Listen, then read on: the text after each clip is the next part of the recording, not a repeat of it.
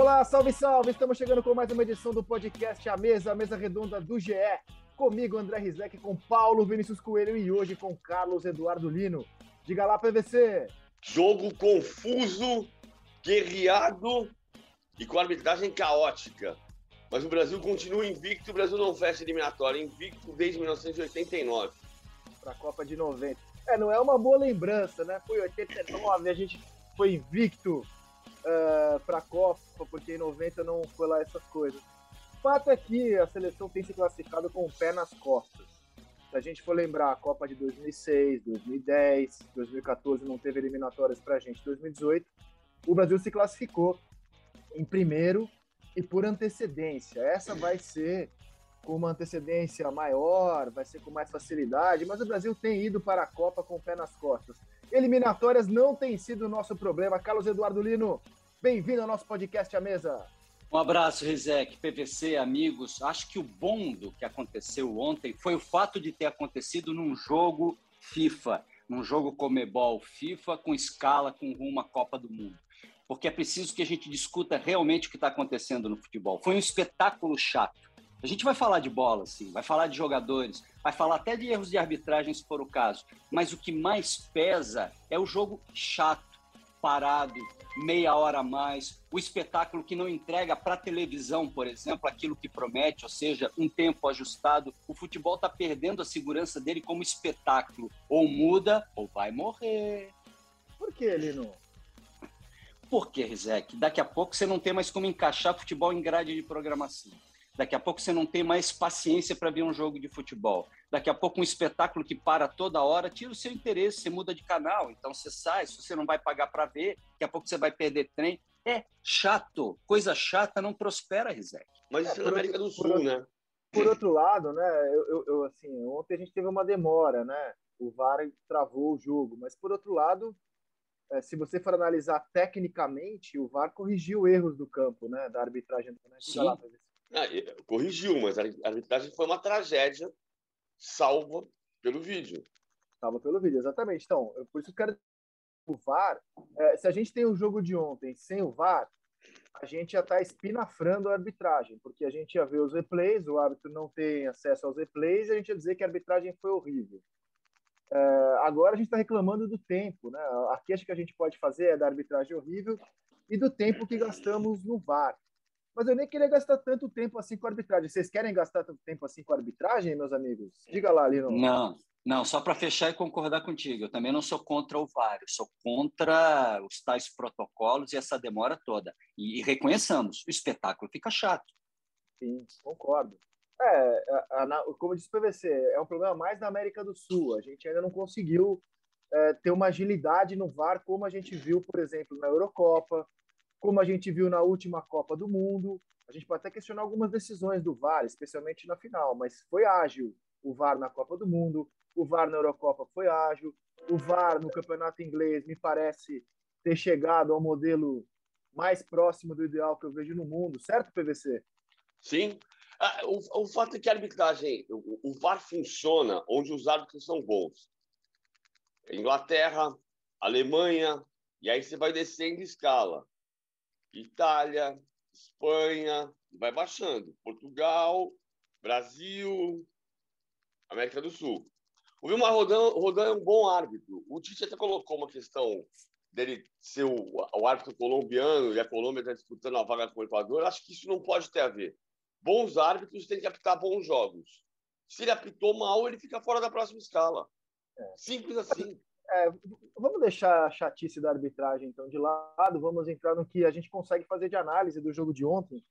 É, Brasil sem Neymar em campo, sem Marquinhos, né, dois titulares absolutos. Paquetá. E sem o Paquetá, sem três titulares absolutos, bem lembrado. Na direita, com o Emerson, né, que não é titular absoluto. A gente ainda procura um absoluto naquela posição, enquanto não há absoluto. Danilo é o jogador que vai jogar a Copa do Mundo como titular. Mas enfim, sabe o que eu queria, sabe que me chama a atenção? Antes mesmo de a bola rolar, me parece que o Tite achou um padrão, né? Com três atacantes, né?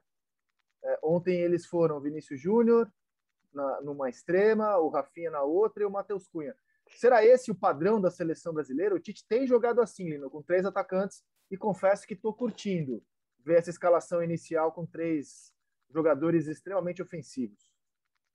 Mas ele ainda chama de 4-4-2, né? É, é, o desenho dele, como a seleção se posiciona, ainda é um 4-4-2. E, curiosamente, quem fez a função do Neymar ontem foi o Felipe Coutinho. O Coutinho era o cara que encostava no Matheus Cunha por dentro, com o Vinícius Júnior aberto de um lado, o Rafinha do aberto do outro e o Fred e o Casimiro por dentro. Isso aí estabelece um padrão também. Você pode ver nisso uma linha de três, você não está errado com os dois atacantes abertos, o Matheus Cunha. Mas o desenho do Tite, em vários momentos da partida, a gente via isso, do alto, na câmera aberta, as duas linhas de quatro e o Coutinho flutuando para encostar no Matheus Cunha. O que nos dá a esperança de que ele possa, mais à frente, encaixar Neymar com o Vinícius Júnior e um outro jogador pelo lado direito, que seja também jogador ofensivo, jogador de velocidade. Eu, eu, eu vejo um padrão, o Tite já tem um padrão, sim, a resposta é essa. É, eu só acho que assim, é, ele está jogando 4-4-2 a maior parte das vezes. Ontem ele fez saída com linha de 4, não fez saída de 3, porque muitas vezes ele puxa o Alexandre para fazer a saída de 3 ou o Danilo do outro lado. Mas defendendo, ele, ele faz um 4-4-2. O Neymar vai ser o segundo atacante no lugar do Coutinho, só que aí você tira o Paquetá e tira o Coutinho do jogo. Então, aí eu não sei exatamente o que ele vai fazer, porque, por exemplo, não se enxerga ainda hoje como é que ele faz uh, Casimiro com Paquetá, por exemplo. O Paquetá de segundo volante, no lugar do Fred. Daria mais qualidade de jogo e, mais, e menos controle do meio-campo, menos controle da marcação. Eu acho que o Neymar vai jogar centralizado, mas o que é curioso é que o Vinícius Júnior ainda não conseguiu jogar. No terceiro jogo dele como, como titular, achei que ele foi melhor contra a Argentina do que ontem. Ah, ontem o jogo foi muito guerreado. Quem eu gostei muito ontem, quando teve jogo, o Casimiro fez uma partida exuberante e o Matheus Cunha. O Matheus Cunha ganha lugar o tempo inteiro. É impressionante, assim, porque do pouco jogo que teve, ele, ele constrói, ganhando pelo alto, a jogada do gol do Casimiro e ele sofre a falta do Domingues, que resulta na expulsão do goleiro do Equador. Ah, ele foi decisivo embora não tenha sido o autor de nenhum gol ainda. O Matheus Cunha não fez gol pela seleção principal ainda em cinco partidas. Em compensação do Atlético de Madrid, ainda que seja reserva do Luiz Soares, ele é capaz de proezas, como, por exemplo, a virada do jogo contra o Valência. Ele entrou com 12 minutos contra o Valência, estava 2 a 0 para o Valência. Ele virou o jogo para 3 a 2 com um gol e um passe para gol no último instante. Então, o Matheus Cunha está se consolidando na seleção e por incrível que pareça, embora o grande jogador brasileiro da Europa hoje seja o Vinícius Júnior, na seleção a gente ainda não consegue ver o Vinícius Júnior do Real Madrid. Verdade. É, eu, eu, concordo com você, cara. Eu, assim, primeiro, assim, o Lino falou do 4-4-2, você também. Eu, eu confesso que cada vez mais eu tenho assistido menos o futebol preocupado com os números, porque, cara, durante o jogo a gente tem hora uma linha de quatro, hora uma linha de três, hora uma linha de cinco. É, eu, eu já, por exemplo, enxergo o Brasil com três atacantes clássicos ontem, cara. É, Vinícius na esquerda, o Rafinha na direita, o Matheus de centroavante. Quando o Brasil atacava, eram três atacantes clássicos. O Coutinho como um armador atrás desses três. Mas acho que isso é o detalhe do detalhe. É, o, o, o que eu acho que é importante a gente falar é que o Tite tem colocado jogadores ofensivos. Né? É, é uma escalação que, no papel, é um time para frente. Se a gente enxerga essa equipe como 4-4-2, como 4-3-3, até porque em diferentes momentos do jogo a gente vai olhar para o campo e vai enxergar diferentes desenhos. Então, assim, eu estou vendo o Tite escalando um Brasil ofensivo, né? com ideias ofensivas, tentando jogar para frente com jogadores pelos lados que eventualmente vão fazer funções defensivas no decorrer dos jogos. Mas sobre o Matheus Cunha, eu, eu concordo com, com o PVC, cara. Acho que ele não é o mais talentoso dos nossos centroavantes, mas até agora ele foi o jogador que melhor desempenhou, cara. Se a gente for comparar com o Gabigol, que é o meu preferido, que é o meu atacante, assim, no para o ímpar eu escolheria o Gabigol para o meu time. Com o Gabriel Jesus, é, com o Firmino, que é um centroavante diferente, com o Richarlison, que já fez essa função também, é, para mim o Matheus Cunha foi a, aquele que até agora jogou melhor. Longe de ser um centroavante espetacular, como a gente teve Ronaldo, Romário é, e Careca, longe dessa linhagem. Mas se a gente for olhar para 2010, 14, 18, né? Fred, Luiz Fabiano é, e Gabriel Jesus, Copas nas quais eu acho que fez falta um camisa 9, talvez o Matheus Cunha consiga se encaixar no time, cara. Não acho que ele é melhor do que os últimos centroavantes, mas até agora ele foi o que mais se encaixou, Lino.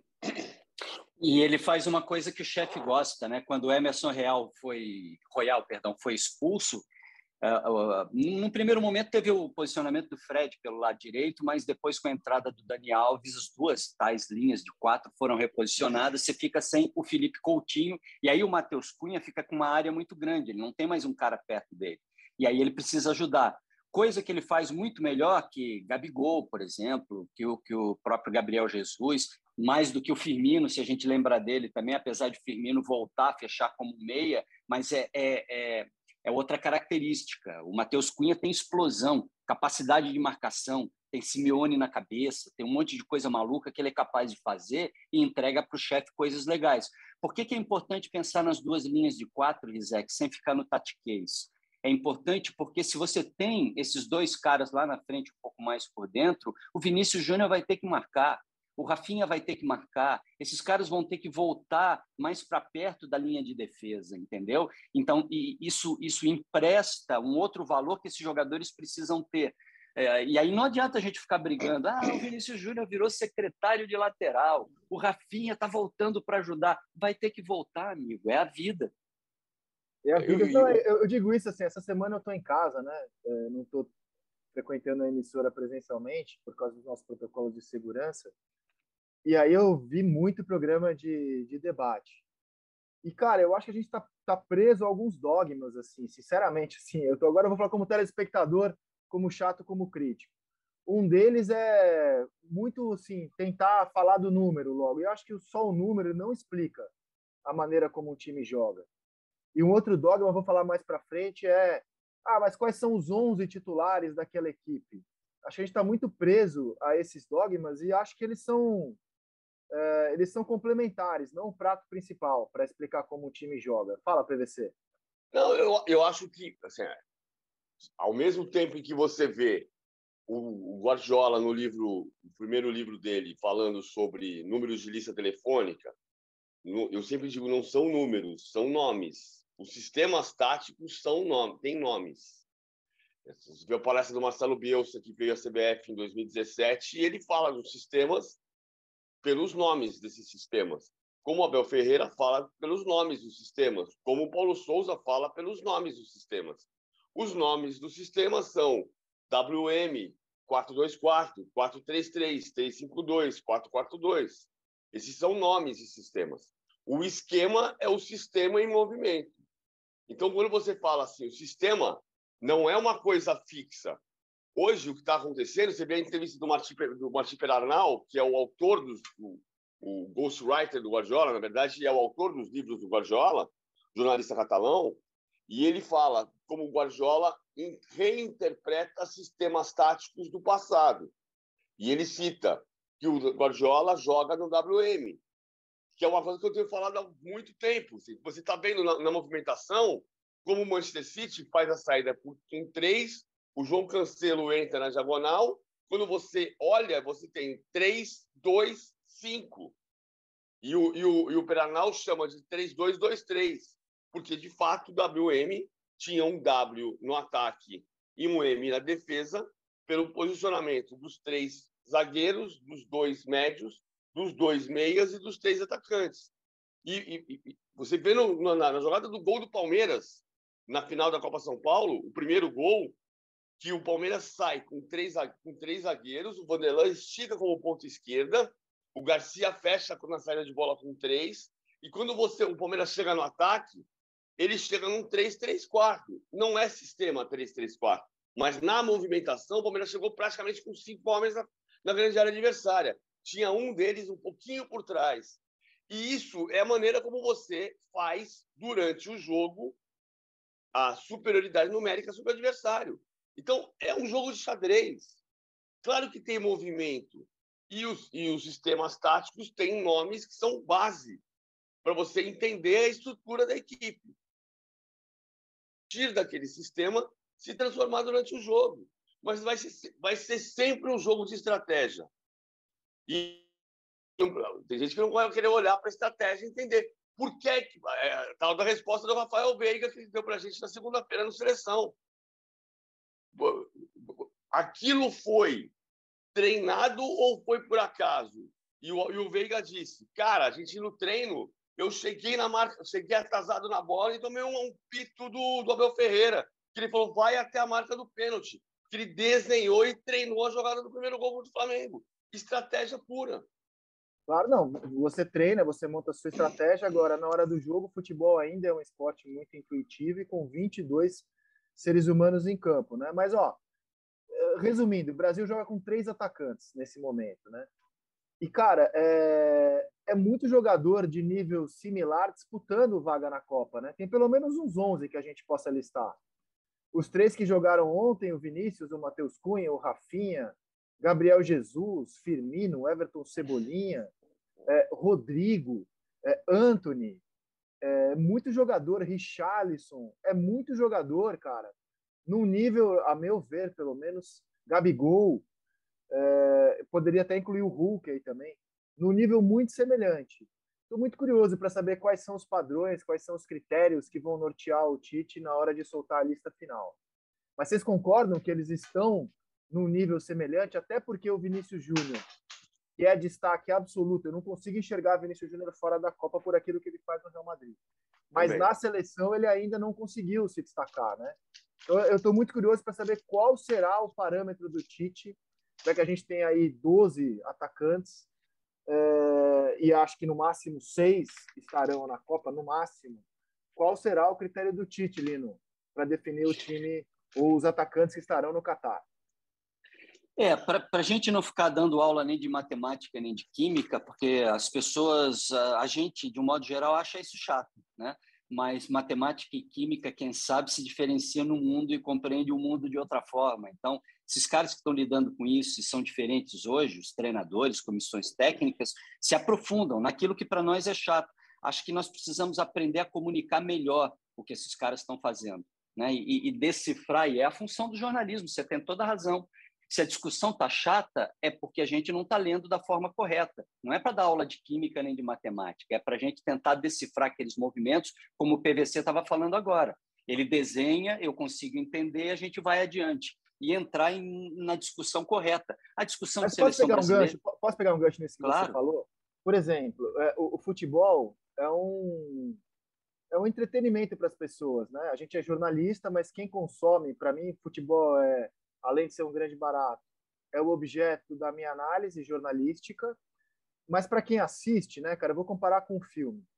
Então, por exemplo, quando eu estou vendo um filme, estou curtindo ali um filme, eu, eu, eu, pelo menos eu, eu não quero ficar, poxa, olha só, o corte da câmera foi um plano sequência, assim, assado. Eu quero curtir o filme, relaxar o filme. Uhum. E se a gente for uh, uh, assistir filmes analisando cada cena, é, cada aspecto técnico do cinema, talvez ele deixe de ser um entretenimento e passe a ser uma coisa extremamente técnica.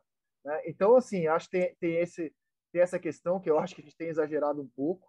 É como se estivesse falando de um filme, tentando explicar cada tomada, cada sequência feita num filme, sendo que há um todo no filme, que é maior do que sim, a, as coisas sim. técnicas. Né? O filme, inclusive, tem vida própria como um jogo de futebol. E já que você citou química, física, Acho que um dos papéis do jornalista é pegar qualquer assunto complicado, economia, cara, por exemplo, que é um assunto do dia a dia de todo mundo, e você traduzir aquilo num linguajar simples. E traduzir num linguajar simples, muitas vezes, é deixar de lado algumas informações que podem só complicar a explicação do tema. É, mas, mas você pode correr o risco de você simplificar de um jeito que você mude a, a explicação. Pode, e, claro. Tem gente, tem gente que vai ver um filme e se diverte com a com o diretor de fotografia. Claro, minoria. Eu, eu gosto Mas de ver tem gente também, que vai. Assim, claro, no fundo, a, a, a, gente tem um limite entre estar no entendi, entre conseguir explicar o que acontece no jogo e não e não estar no botequim. Eu, o que me incomoda mais é às vezes que a gente parece estar no botequim. Porque as pessoas, assim, a, a, questão de você poder. A diferença entre eu e o cara que está no boteco é que eu posso passar a mão no telefone e descobrir por que, que o Santos liberou o Marinho. E aí eu vou descobrir que os caras acham que os, os caras acham que o Marinho não é de grupo e que e que estava insatisfeito e que ia fazer mal para o grupo. Então assim a diferença a diferença está na informação e a informação também é um entendimento do jogo. É, é você claro. conseguir você conseguir vou voltar para a resposta do Veiga. Claro que você, como disse o próprio Rafael Veiga na seleção, se você não tivesse o ímpeto do time, não ia ganhar do Flamengo aquela decisão. Mas tem um detalhe da jogada que você percebe arquitetada, desenhada, e pergunta para o cara: foi desenhada mesmo ou eu estou viajando? E ele vira para você e fala: não, a gente desenhou. Inclusive no treino eu cheguei atrasado na bola e tomei uma bronca do, do Abel Ferreira. Vai até a marca do pênalti, a bola vai chegar aí. E a gente está vendo que o Abel puxou o Gustavo Gomes para o lado direito para marcar o Bruno Henrique, para fazer a cobertura e para fazer a saída de bola. E a saída de bola foi desenhada.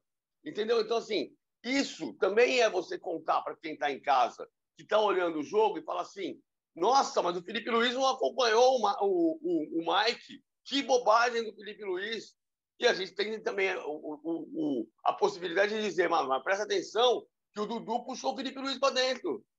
Induziu o Felipe Luiz ao erro. Perfeito. Porque a jogada esse, foi trabalhada. Esse foi um dos fatores da final da Libertadores, né? Claro, o, outro é o André Pereira errar. No escorregão do André Pereira, isso que eu quero dizer. Sim, o, erro a passada.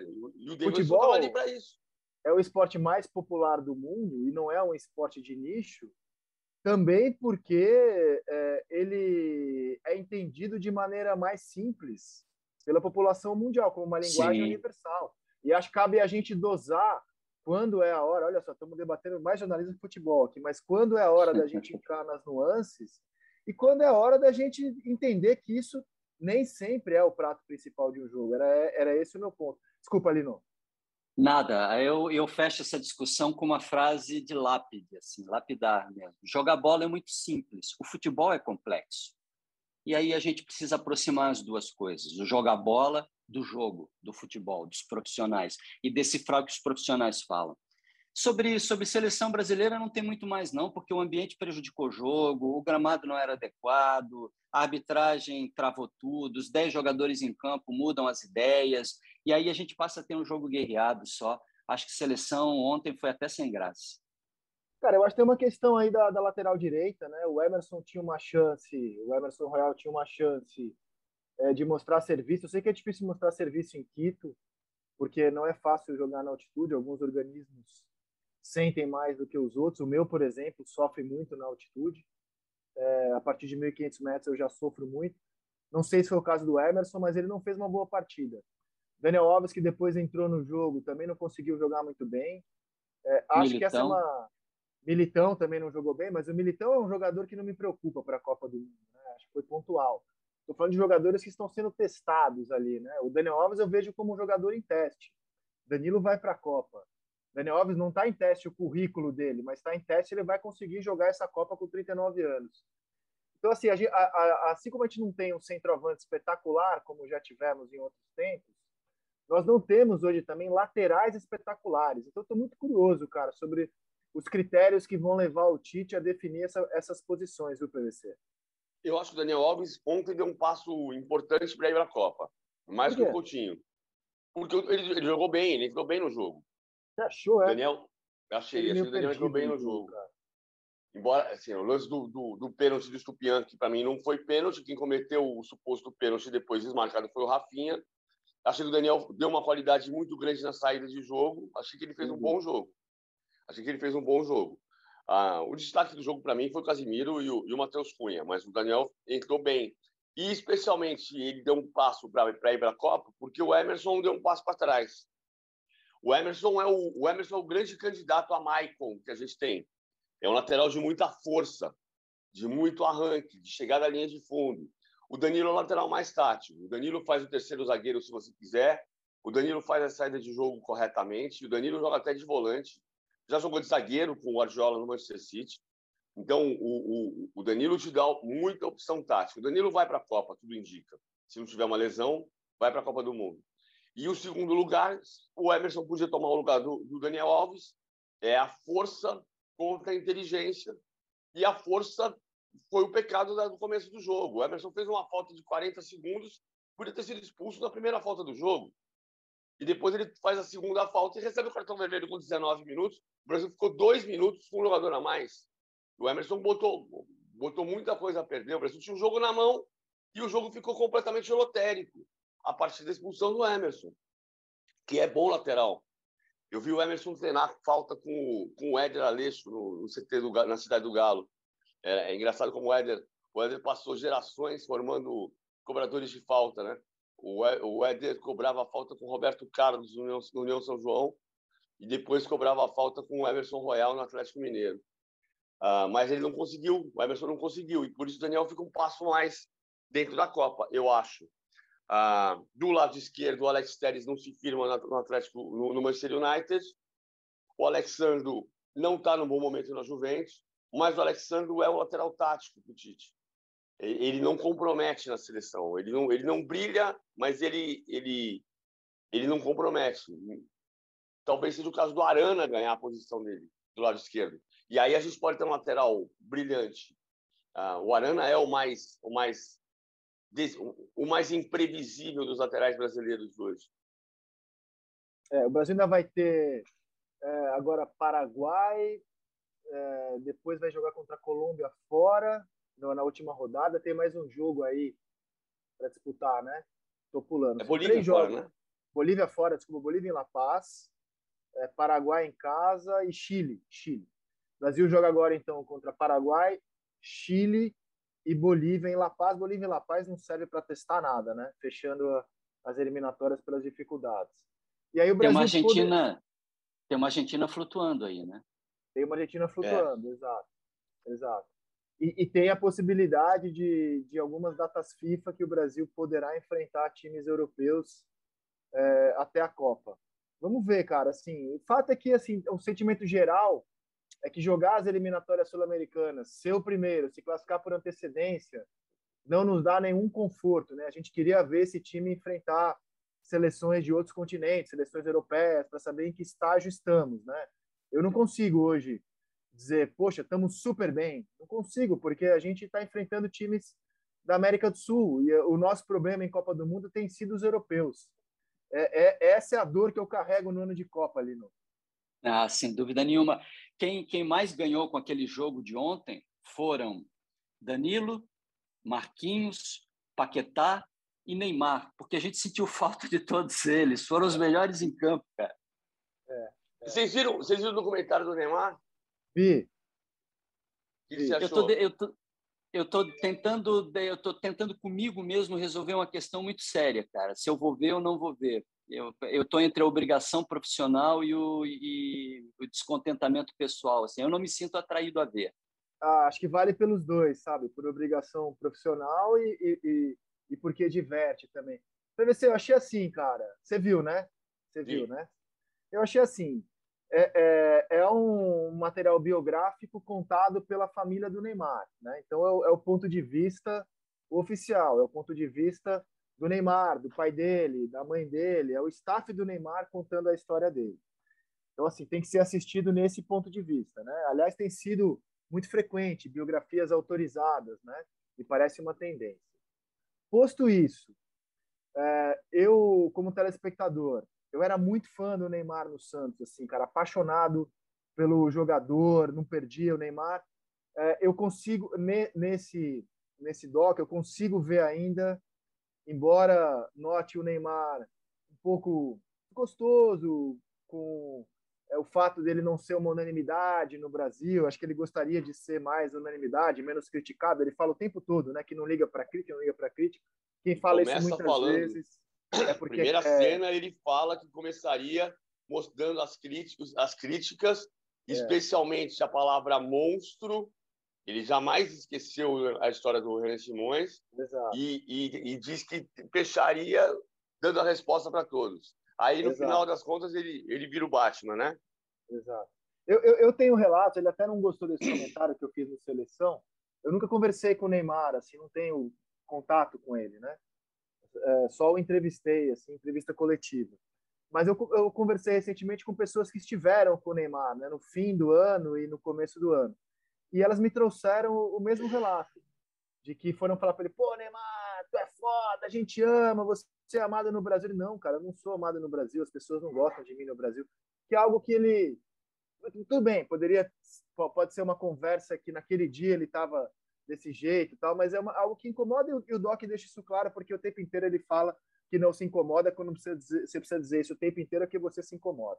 Mas isso é um side, não é o prato principal.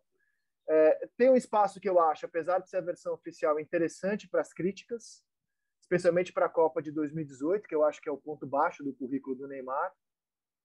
E acima de tudo, PVC, é, a lição que fica para mim do Doc é que eu não posso mais cobrar o Neymar pela expectativa que eu criei para a carreira dele de que ele ia ser o melhor jogador do mundo. Eu acho que o Neymar é disparado o melhor jogador eh, brasileiro que surgiu nesse século e acho que ele tinha talento para ser o maior jogador do mundo. Acho mesmo que ele tinha talento para estar na mesma prateleira do Messi.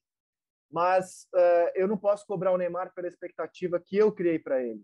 O Neymar fez escolhas, ele deixa isso claro no doc, de levar a vida dele pessoal de um outro jeito. E a vida pessoal dele claramente não permite que ele seja um atleta do nível do Cristiano Ronaldo e do nível do Messi. Então, mas, mas, ele, ele é feliz acha... com a escolha dele. Ele é feliz com a escolha dele.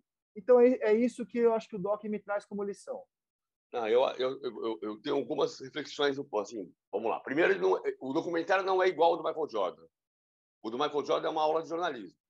Você pegar o, o, o episódio do, do Last Dance do Michael Jordan, em que ele, em que se trata da morte do pai do Jordan, e a gente abre aquele, aquele episódio com a imprensa tratando como certa a tese de que tinha sido por causa de, do vício do Jordan em jogo, e depois a apuração mais rigorosa mostra que não foi nada daquilo, aquele episódio é uma aula de jornalismo. O que o documentário do Jordan tem, que o do Neymar não tem, é o contraditório. Então, é o jornalismo puro.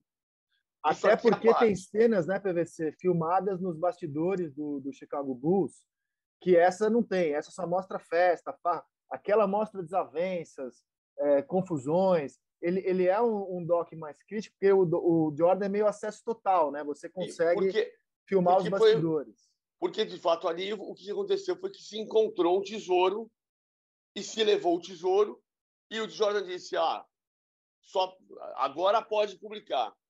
O, Jordan... o do Jordan é meio, é meio, mais, é mais parecido com o Get Back dos Beatles, né? Sim, Ou seja, é você filmando os ensaios, os bastidores, as gravações, sem os caras saberem que isso seria publicado e veiculado, né? Nesse e o Neymar já acabou? Jordan, acabou, Neymar já é, são três episódios. Essa é uma outra diferença, Lino, porque o do Neymar tem três episódios e o do Jordan tem oito. Então é natural que o do Jordan seja mais rico. Apesar do, do, do Neymar não ter o não ter o contraditório que o Jordan tem, há momentos importantes ali de contradição. Por exemplo, quando o Messi diz por que, que ele foi para o Paris Saint-Germain, ele nunca me disse. Ele nunca me falou. Ou, principalmente, que é o momento mais espetacular do documentário, a cena da reunião dele com a equipe da NJR, com o pai dele, depois da acusação de estupro ter sido arquivada, em que o, o Neymar vira pro, o pai vira para ele e diz assim: ah, eu sei que você antigamente você adorava que eu estivesse com você, hoje você odeia. Não, eu, eu odeio, eu odeio a maneira, eu não gosto da maneira como você fala com as pessoas. Você é grosseiro, você não é esse tom exato, mas ele fala: eu não gosto do jeito que você fala com as pessoas que trabalham com a gente, inclusive comigo. Não, e, e, você, e o pai responde: você sabe o que é arrogância? Arrogância é quando uma pessoa já não é capaz de ouvir o que dizem para ela. E é isso que me preocupa em você. Você já não está ouvindo o que dizem para você. Então, esse, esse, esse pedaço é muito forte, é muito bom. Mas a grande, o grande ponto é isso que o Rizek falou. Assim, a, a grande lição é o, o fato de o Neymar dizer taxativamente que ele é o Batman da família dele. E para as pessoas que não o conhecem, todos rapidamente o identificam como Coringa, e ele tem um quadro na sala em que ele é meio Batman, meio Coringa, isso é muito, é muito da personalidade dele. Ele está lutando o tempo inteiro por dizer assim, eu não estou nem aí para isso daqui. Ah, as críticas me fazem bem. Mas, ao mesmo tempo, ele fala que o, a virada dele no Barcelona foi quando ele saiu do jogo contra o Atlético Bilbao chorando e o, o Messi dar um abraço dele perguntando: "Por que você está chorando?" Não, cara, você vai jogar solto. E ali foi o, o turning point dele no Barcelona. Então ele precisa Caramba. desse afago. Mas não é esse afago que ele vai ter o tempo inteiro, cara, porque ele, ele é um jogador de futebol profissional e ele é notícia. E as pessoas, aí eu volto para um ponto central para mim, que é as pessoas não estão entendendo, o Neymar não está entendendo, o staff do Neymar não está entendendo o que o documentário do Jordan mais nos mostra. Jornalismo. Jornalismo, o que é notícia vai ser retratado. Ainda que a gente possa discutir nossas falhas como jornalistas, como, por exemplo, ele ter, sido, ter tido todo o processo de sonegação de impostos no Brasil arquivado e vira pé de página. Aí, aí a Zélia Duncan diz que ele é mau cidadão e ele fica feroz, porque ele não se julga mau cidadão. Como é que ele vai se julgar mau cidadão se ele se julga o Batman da família dele? E se ele o, tem um o, o PVC, do, do, jeito que você está falando, cara, eu me coloco no lugar do ouvinte. Eu estou nessa posição, né? Que não viu, que não acompanhou esse doc. Se você trata isso, spoiler. Não, não, não tem problema. Mas é que você trata a vida dele, todo mundo conhece, mas você trata muito mais como ficção do que como doc. O doc pressupõe um jornalismo, né? pressupõe verdade. Você está falando de um personagem ficcional, você está falando de coisas que são absolutamente manipuladas. Tem gente que reclama da, da ausência da menina Marquezine no, no doc, né? e de elementos da vida pessoal dele, de um pouco mais de, de, de humanidade, não só o personagem. Então, eu, eu, eu, ouvindo vocês me estimulo ainda menos a ver. Vou ver por obrigação, cara, mas, Não, mas o mas desestímulo olha, aumentou. O PVC falou do, do, do, acho que é do, da grande informação que tem ali, que é a cisão que há hoje entre o Neymar e o, e o pai dele, né? Há um afastamento. É, assim, o Neymar deixa claro que ele vai levar a vida dele mesmo saindo de noite, que ele gosta, e repito, a vida é dele, cara. Então por isso que eu não vou cobrar o Neymar pela expectativa que Como eu. É que ele fala, Rezec? Ninguém. É. As pessoas ficam um pouco, um pouco uh, revoltadas pelo fato de eu ser assim, muito focado como jogador em campo e ao mesmo tempo conseguir levar a minha vida. Ninguém conseguiu fazer isso bem, eu faço. Como é que ninguém conseguiu fazer isso hum. bem? O que é levar a vida? Você acha que o Cristiano Ronaldo não leva a vida? Então, é que levar a vida pro Neymar, como ele deixa claro, o Neymar é um cara que curte a farra, cara. Assim. Então, assim, ele é feliz desse jeito e conseguiu ser um grande jogador, um dos maiores jogadores do mundo, assim. Então, assim, não, se ele está satisfeito com o que ele já teve na vida dele, eu acho que ele poderia ter conquistado mais. Quem sou eu para criticá-lo por não ter conseguido mais? Ele chegou onde ele quis chegar, né? Ele quer jogar mais uns 8, 10 anos, né? É, acho que ele não vai conseguir chegar no patamar do Messi, infelizmente. Como o Ronaldinho Gaúcho também tinha bola para chegar e não quis, levou a vida de um outro jeito. Acho que isso fica de ensinamento para mim. É, e, cara, é, é, e assim, uma coisa que me pegou, eu não tinha. Claro que eu sabia das informações da lesão dele na Copa de 14 e sabia que ele esteve muito próximo de ter tido algo muito mais grave do que o que acabou acontecendo naquela joelhada que ele levou contra a Colômbia. Mas é muito impactante, né? Ele relatar que ele, por muito pouco, ficou sem poder andar, né, cara? Assim, é, é, é, é, interessante. Eu acho que vale a pena ser assistido com esse olhar, né? Que é um olhar, é um documento oficial, basicamente feito pela família do Neymar, com algum espaço para as críticas. Então, nesse sentido, eu acho que que é interessante. Gostei. É, recomendo, recomendo que não é do mesmo patamar, realmente, né, do documentário do Jordan, mas é interessante. Eu, eu acho que vale a pena ser visto. E, eu acho bom. É. E, e dá para. Dá para entender mais do personagem Neymar e do, e, e do, entorno dele, né? Da empresa que virou o Neymar. Né? Farei o sacrifício. Não, eu também consegui mergulhar essa semana porque eu estou em casa, né? Então eu vi de tudo, cara. Tudo que você quiser perguntar para mim, Lino, nos streamings, na televisão, eu vi essa semana, cara, que eu tô aqui em casa. É, e vi, e vi, inclusive, a estreia do Corinthians e as discussões. E eu queria entrar nas, nas televisões, cara. Confesso que eu queria entrar nas televisões pelo seguinte. É, eu também certamente levantei essa bola tantas vezes, né? Poxa, mas como o Silvinho vai escalar esse time do Corinthians com a chegada do Paulinho e tal? E eu fiquei muito refletindo sobre isso. Eu acho que a gente está levando a discussão para um caminho que talvez o Silvinho não esteja preocupado. Que é o seguinte, cara. Em 2019, vou dar alguns exemplos. O Flamengo tinha 11 titulares muito claramente definidos. Por duas razões. Eles eram muito melhores do que os reservas, eles se encaixavam. Hoje, o Silvinho tem jogadores muito melhores que seus reservas. O Paulinho, o Renato Augusto, o William, é, o Roger Guedes né? esses quatro. Eles conseguem jogar juntos com mais o centroavante o Corinthians quer trazer? Não sei, cara, não, dá, não sabemos ainda, né? É, não temos essa resposta ainda, que o Jesus em 19 achou. E acredito que o Corinthians não precisa seguir o modelo do Flamengo de 19. Acho que o Corinthians vai ficar mais próximo do modelo do Palmeiras e do Atlético, que é simplesmente ter ali uns oito titulares e ter umas três posições que variam muito, cara. No Galo, o Nátio Fernandes terminou a temporada no banco, o Zarate começou como reserva, o Keno não foi titular em boa parte do campeonato, primeiro porque não estava bem, depois porque se lesionou. Aí o Savarino ganhou destaque. Na reta final, o Vargas ganhou destaque.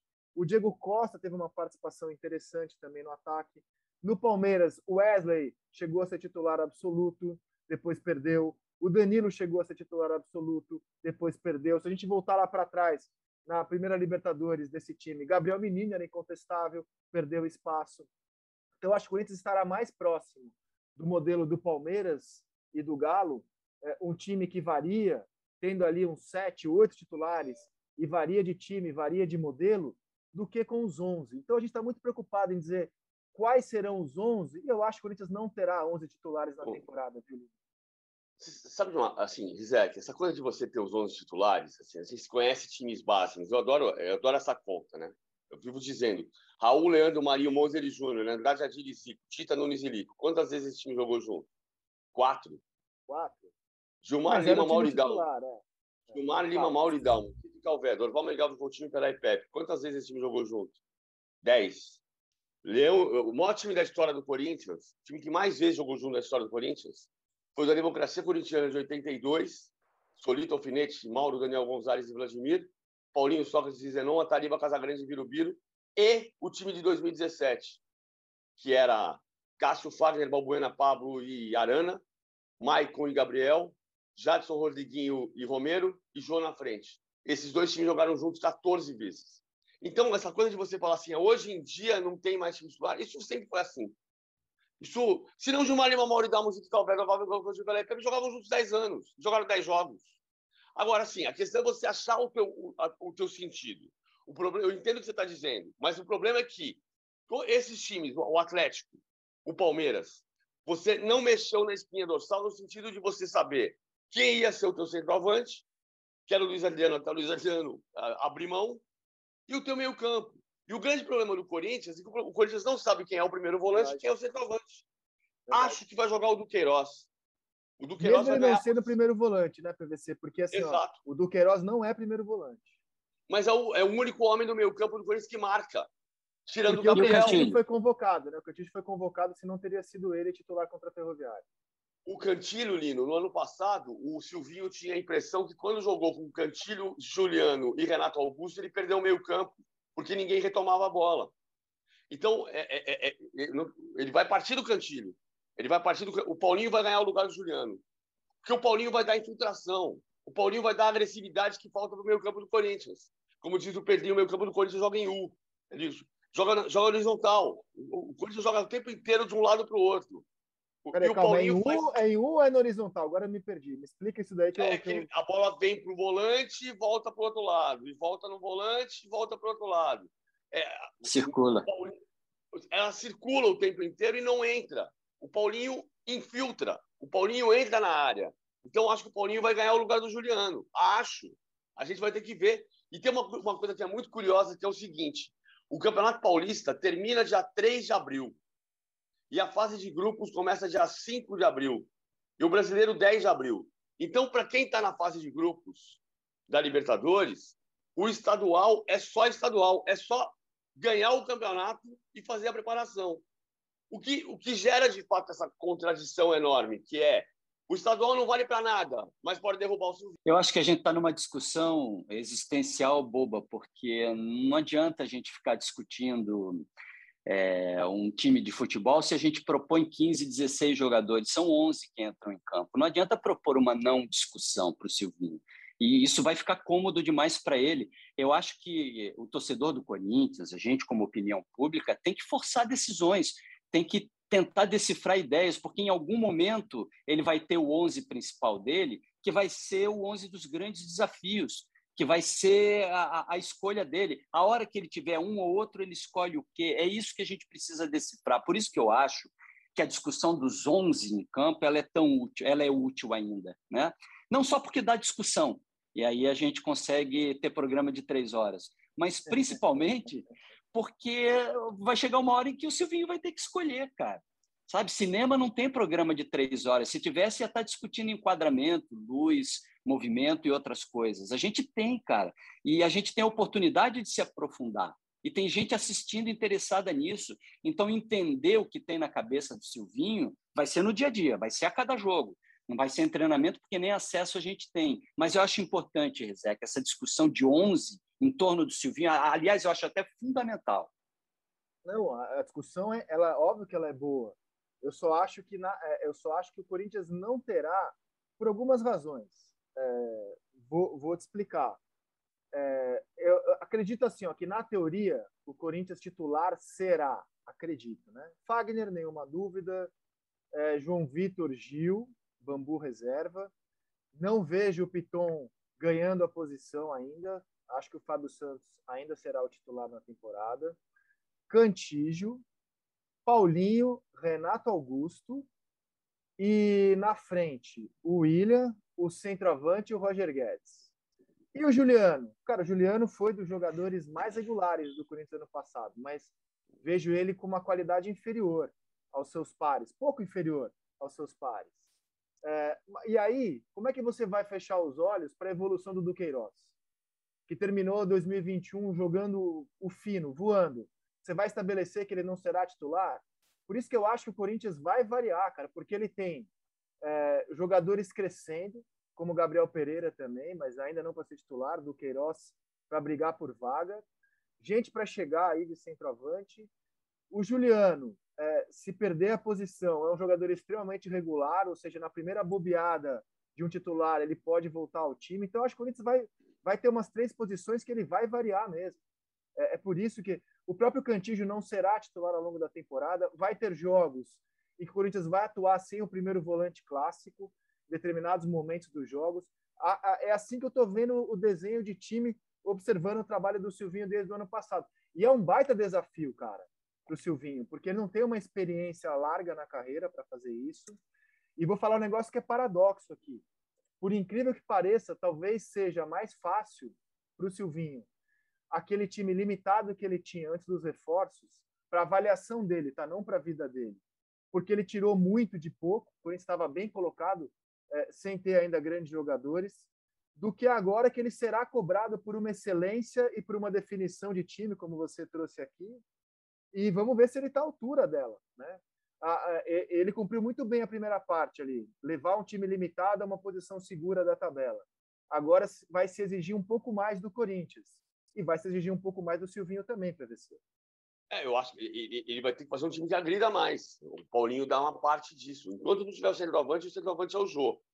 O Mantuano não conseguiu no primeiro jogo mostrar que pode ser o centroavante, até porque ele não é centroavante, ele é um ponto de lança. É muito bom jogador, mas ele é um segundo atacante.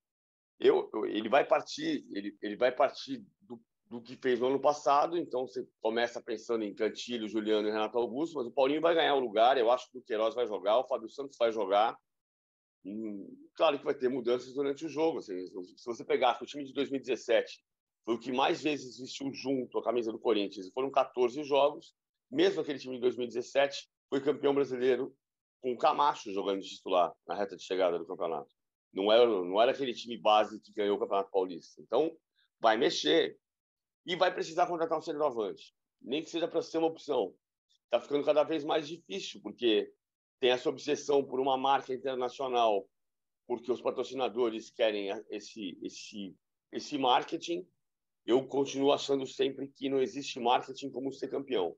Monta o time, é campeão, e o marketing vai ser, vai explorar o Mantuan se o Mantuan virar titular. Aliás, eu não desprezo a possibilidade de o Corinthians ter desistido do Diego Costa pelos relatos do, da rescisão do Galo com o Diego. Se a gente, jornalista, teve acesso às informações de que ele teve uma postura um tanto soberba, um tanto de se colocar acima do restante do elenco, é natural que o Corinthians tenha acesso a elas também. Né? Então, acho que ainda carece de maiores explicações a, a, o Corinthians ter caído fora do negócio, mas eu não descarto que tenha sido isso. A ver. Fala, Lino. O Corinthians montou um esquadrão suicida, né? aquele esquadrão de elite, se você quiser. Então, cada um levantou o dedo e disse: Eu vou para essa, cara. Eu abro mão de dinheiro, eu abro mão de mais fama na Europa, de, de uma carreira em outros lugares. Eu estou saindo, vamos lá, um liga para o outro e diz: vamos lá, vamos pegar essa, vamos, então vamos. É uma questão de centro de poder. O, o, o, o, torcedor tem expectativa, com tanto ingrediente bom, que o, que o cozinheiro, né, que o chefe da cozinha seja um cara fenomenal. Ele está querendo um treinador sensacional. Mas, cara, o pessoal que está ali dentro, os jogadores que estão ali, não estão querendo mudar esse centro de poder. Eles não vão aceitar, por exemplo, já que eles abriram mão de tanta grana, de tantas coisas, que venha o, o Douglas Costa de fora agora e, e, tenha mais do que ele pediu, ou tenha tudo que ele pediu, que tenha a grana completa, que chegue quebrando o cofre do Corinthians. Aqui não, amigo. Aqui está todo mundo colaborando, se doando, a gente montou um esquadrão, ou vem para sangrar junto, ou então não vai jogar aqui. Então não combina com o nosso grupo. A força do Corinthians hoje está nos jogadores. Se botar treinador forte demais, pode estragar essa união entre eles. Se trouxer cara que não combina com eles, também. É um novo jeito de ver. Não, não é nem novo isso no Corinthians, né? Mas o centro do poder está ali, no vestiário, com os caras que jogam. Bom, vamos ver. O Corinthians entrou em campo uma vez até agora. São Paulo estreou nessa quinta-feira com derrota para o Guarani. E óbvio que as críticas não foram feitas apenas por causa do jogo de ontem, o primeiro jogo da temporada, mas é porque o São Paulo já vem se arrastando há um tempo. Então, para quem tinha expectativa de ontem ver um novo São Paulo em campo, esse São Paulo não apareceu e o time hoje está sendo extremamente criticado. PVC, como é que você viu a estreia da equipe de Rogério Ceni? Ah, o Alisson começando por dentro foi foi estranho. Perdão.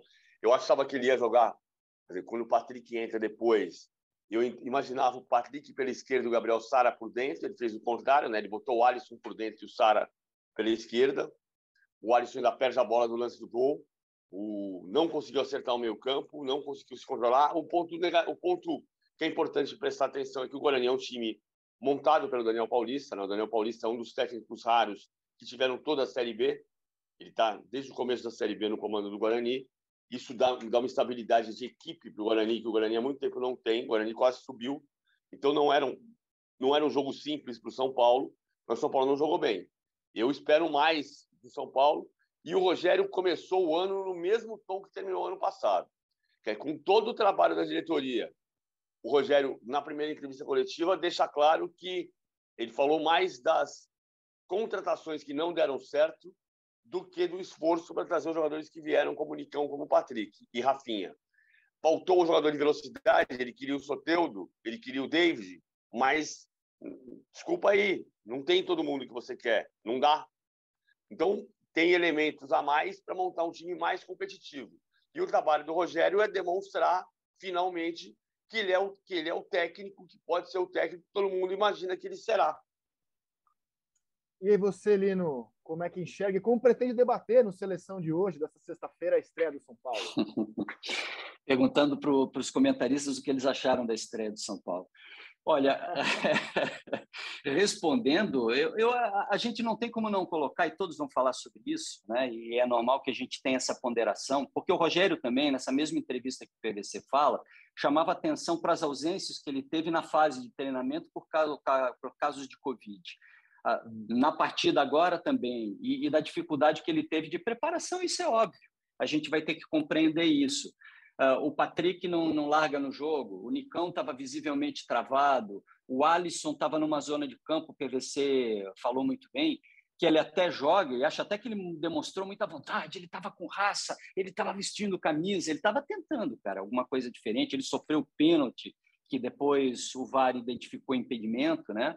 que até podia ter dado uma nova cara para o jogo. Enfim, eu, eu, gostei do empenho do Alisson, achei o Nicão travado, é, não vejo nível técnico no Gabriel Neves, né, que a gente mal conhece, porque ele entra de vez em quando é, para jogar nesse time do São Paulo. Achei a zaga desesperada, você não tem Miranda, o, o, o Diego Costa e o Léo se entenderam muito pouco, o, o, o Rigoni escondido e, e, sem fazer questão de participar demais. O Caleri fez o gol, mas a bola chega pouco nele, ele também não faz tanta força para isso mas eu boto nesse caldo todo, né, o tempero especial que é o início da temporada. Sem crueldade no início da temporada, Rizek. É, gostei. Sem crueldade, gostei, cara. Sem crueldade. Então, sem crueldade também para o Fluminense, Lino? Sem, sem crueldade, mas com um pouquinho de acidez para com o Abel, né, que demorou para botar o menino Luiz Henrique, foi botar no segundo tempo. Isso aí no pré-jogo todo mundo reclamava. Como é que deixa o garoto de fora, ainda mais que é início de temporada, e garoto vai estar muito mais perto de condição física do que os velhinhos. Cara, eu gostei do Fred. Eu vi o Fred se movimentando bem. Ele vai já já parar a carreira, é lento, condiciona o time a ficar cruzando toda hora a bola para ele, mas ele por ele ainda tem alguma coisa. O Cano entrou no final da partida, colaborou pouco. O primeiro tempo foi desastroso do Fluminense mas aí a gente bota esse tempero que a gente falou ainda há pouco. No segundo tempo, foi um Fluminense que mereceu até empatar, não merecia ter perdido a partida. Mas o Abelão demorou para entender o que estava acontecendo, quando todo mundo estava gritando: bota o Luiz Henrique, começa com um pouco mais de velocidade. Ele botou o menino, mudou tudo no segundo tempo, Rizek. PVC. É, eu, eu, o Abel não, não demorou para identificar também que os três zagueiros não estavam não se acertando. Depois mudou o sistema no segundo tempo. Acho um pecado o Fluminense começar perdendo com o Bangu da maneira como foi. É, foi o primeiro jogo, mas assim tem uma tem uma nuvenzinha em cima do Abel por causa dos trabalhos no, no Cruzeiro, no Vasco e no Flamengo, que nem a passagem dele pelo Internacional apaga, é, né? falar, você pulou o Internacional, onde ele fez, na minha opinião, um grande trabalho. Então, mas o, o ponto é que isso a gente está olhando para o Abel com, com a impressão de que, com a discussão que se lançou muito na época do Flamengo, se ele está perto do fim de carreira ou se não está, e a gente deixa de lado até o trabalho grande que ele fez no Internacional, que foi, foram um pouco mais de 19 jogos, mas foi um período excelente da, da, da trajetória recente dele, foi uma recuperação dele muito grande. Então, é, eu lamento se se ele se esse trabalho do Fluminense não funcionar. Agora, é claro que é o primeiro jogo, né? Então, ele próprio está falando que o tempo é o maior aliado dele e desse Fluminense, que vai precisar trabalhar bastante para conseguir encontrar um, um meio termo entre os veteranos e os garotos. Também acho que o Luiz Henrique tem que jogar, às vezes o John Kennedy vai ter que jogar. É provável que o Williams no bigode seja a opção para segundo tempo. Talvez não seja o caso do Felipe Melo como terceiro zagueiro, seja como volante puro e simples. E dessa história da gente estar discutindo agora há pouco do time titular, o Abel está falando muito de sistemas que vão mudar. O sistema vai mudar no decorrer do, do, jogo, de acordo com o que o jogo pedir. Mas ele precisa ter uma base, ele precisa ter um, uma estrutura de equipe que uma equipe que saiba como joga. Não dá para você ter uma equipe que pode ser de um jeito num dia e no mesmo dia pode ser o oposto. Ah, primeiro você constrói a estrutura do time e depois você vai dando as variações para essa equipe. Cara, é... a única torcida que eu vi animada por causa da estreia foi ah, o América, time de Série A também perdeu, foi a do Cruzeiro, porque eh, vi comentários de que há muito tempo o Cruzeiro não mostrava um time em campo que tocasse bola, que soubesse o que queria da vida, mas aí Vasco. eu tô falando do, do, Vasco. Tá, do Vasco eu não vi, mas eu tô falando da torcida mais carente do Brasil hoje, né? Que é a do Cruzeiro.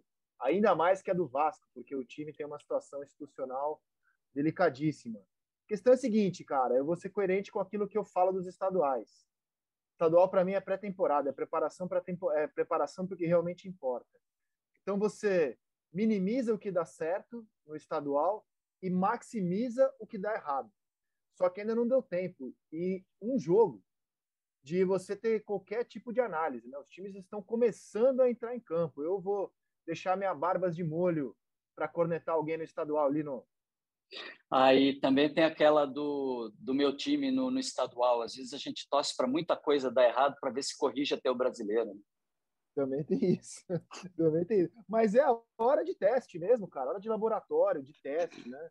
É, e acho que a, a, crítica ao São Paulo não é só pela atuação ruim, é porque São Paulo já vem no saldo devedor há um tempo. Então é uma torcida que está muito nervosa, muito carente, né? Muito a fim de ver o time voltar a ser bom, né? Como tem, acho, condições de ser em 2022 pelos reforços que fez, mas por enquanto ainda é um elenco, não virou um time ainda, né? Bom, cara, que gol de falta, hein? Que gol de, de falta ah, aquele, hein? Sim, clássico. Do, do, do Guarani, cara.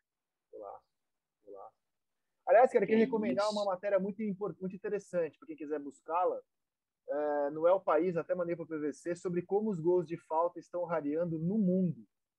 É, como eles, nas principais ligas europeias, eles vêm diminuindo. Não é só no Brasil que a gente tem essa percepção, é no mundo o gol de falta é algo cada vez mais raro. Amigos, eu vou ficando por aqui. A não ser que vocês queiram estender o papo aqui, já peço as considerações finais, PVC. Ah, considerações finais. A seleção, não, não, eu acho que tem um, um valor terminar invicto eliminatória. Claro que isso não vai indicar a Copa do Mundo. Acho que a seleção tem que trabalhar muito para chegar bem na Copa do Mundo, a se medir contra europeus. Mas, mas você ter um time que não perde na América do Sul, não acho que assim era a gente passou a Copa América inteira dizendo que não tinha adversário no Brasil, o Brasil perdeu a Copa América em casa. Acho que tem um valor terminar invicto, mas claro que a gente sabe que a seleção precisa de crescimento para chegar forte na Copa. Carlos Eduardo Lino.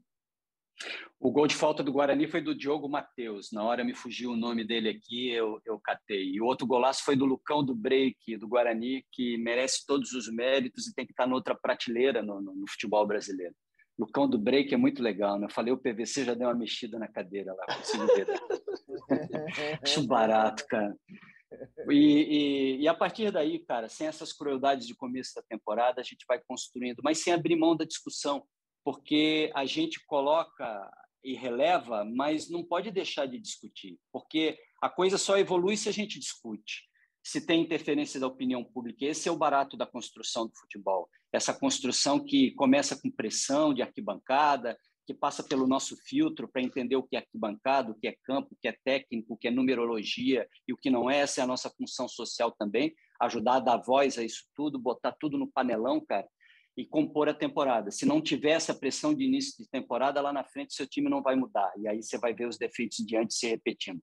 Vamos discutir futebol, Rizek, adoro isso. Vamos, e como ninguém pediu minha opinião, quero dizer que eu queria morar nesse Australian Open, que pude acompanhar nessa semana também aqui de reclusão na minha casa. Cara, jogos espetaculares.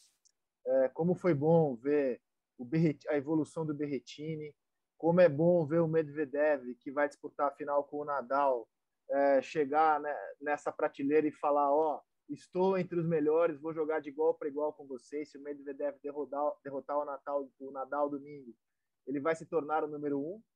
E se o Nadal derrotar o Medvedev, ele será, com 21 Grand Slams, o tenista mais vitorioso da história, está empatado com o Djokovic e o Federer. Vamos ter uma final espetacular. No feminino, a Bart, é, número um do mundo, australiana, é muito favorita contra a Collins, que é número 30 do ranking, vai fazer a primeira final dela, mas a Collins jogou uma barbaridade na semi. Queria destacar também o tênis, porque o nível é, jogado na Austrália foi altíssimo e passou um recado para o Djokovic muito claro. Ele é o melhor da atualidade, talvez até o melhor da história, o mais completo. Mas e a biedade, hein? É, e a biedade, sem dúvida, numa final de duplas que não acontecia desde a Maria Esther para o nosso tênis. Mas nenhum, nenhum atleta, por melhor que ele seja, pode ser o Pelé, cara, pode ser o Jordan, pode ser o Djokovic. Nenhum atleta está acima das leis e está acima do esporte. O esporte sobrevive. O único lugar onde tem gente insubstituível é no cemitério. Então, esse foi um recado importante que o nível de tênis jogado no Australian Open demonstrou. Que seja uma ótima final. Quem vai ganhar ali no Nadal ou Medvedev domingo? Vai ganhar o Medvedev. PVC, aquele beijo para você, hein? Até segunda. Beijo. Vai ganhar o Nadal. Beijo. Tá bom, a gente debate na segunda. Então. A gente acerta esse vinho na semana que vem, então. Um abraço, Valeu. PVC. Valeu, gente. Valeu, Lino. Valeu, PVC. Na segunda-feira, podcast A Mesa está de volta. Que seja um fim de semana com muita saúde, esperança e amor para vocês. Queridos e queridas ouvintes, até segunda. Tchau.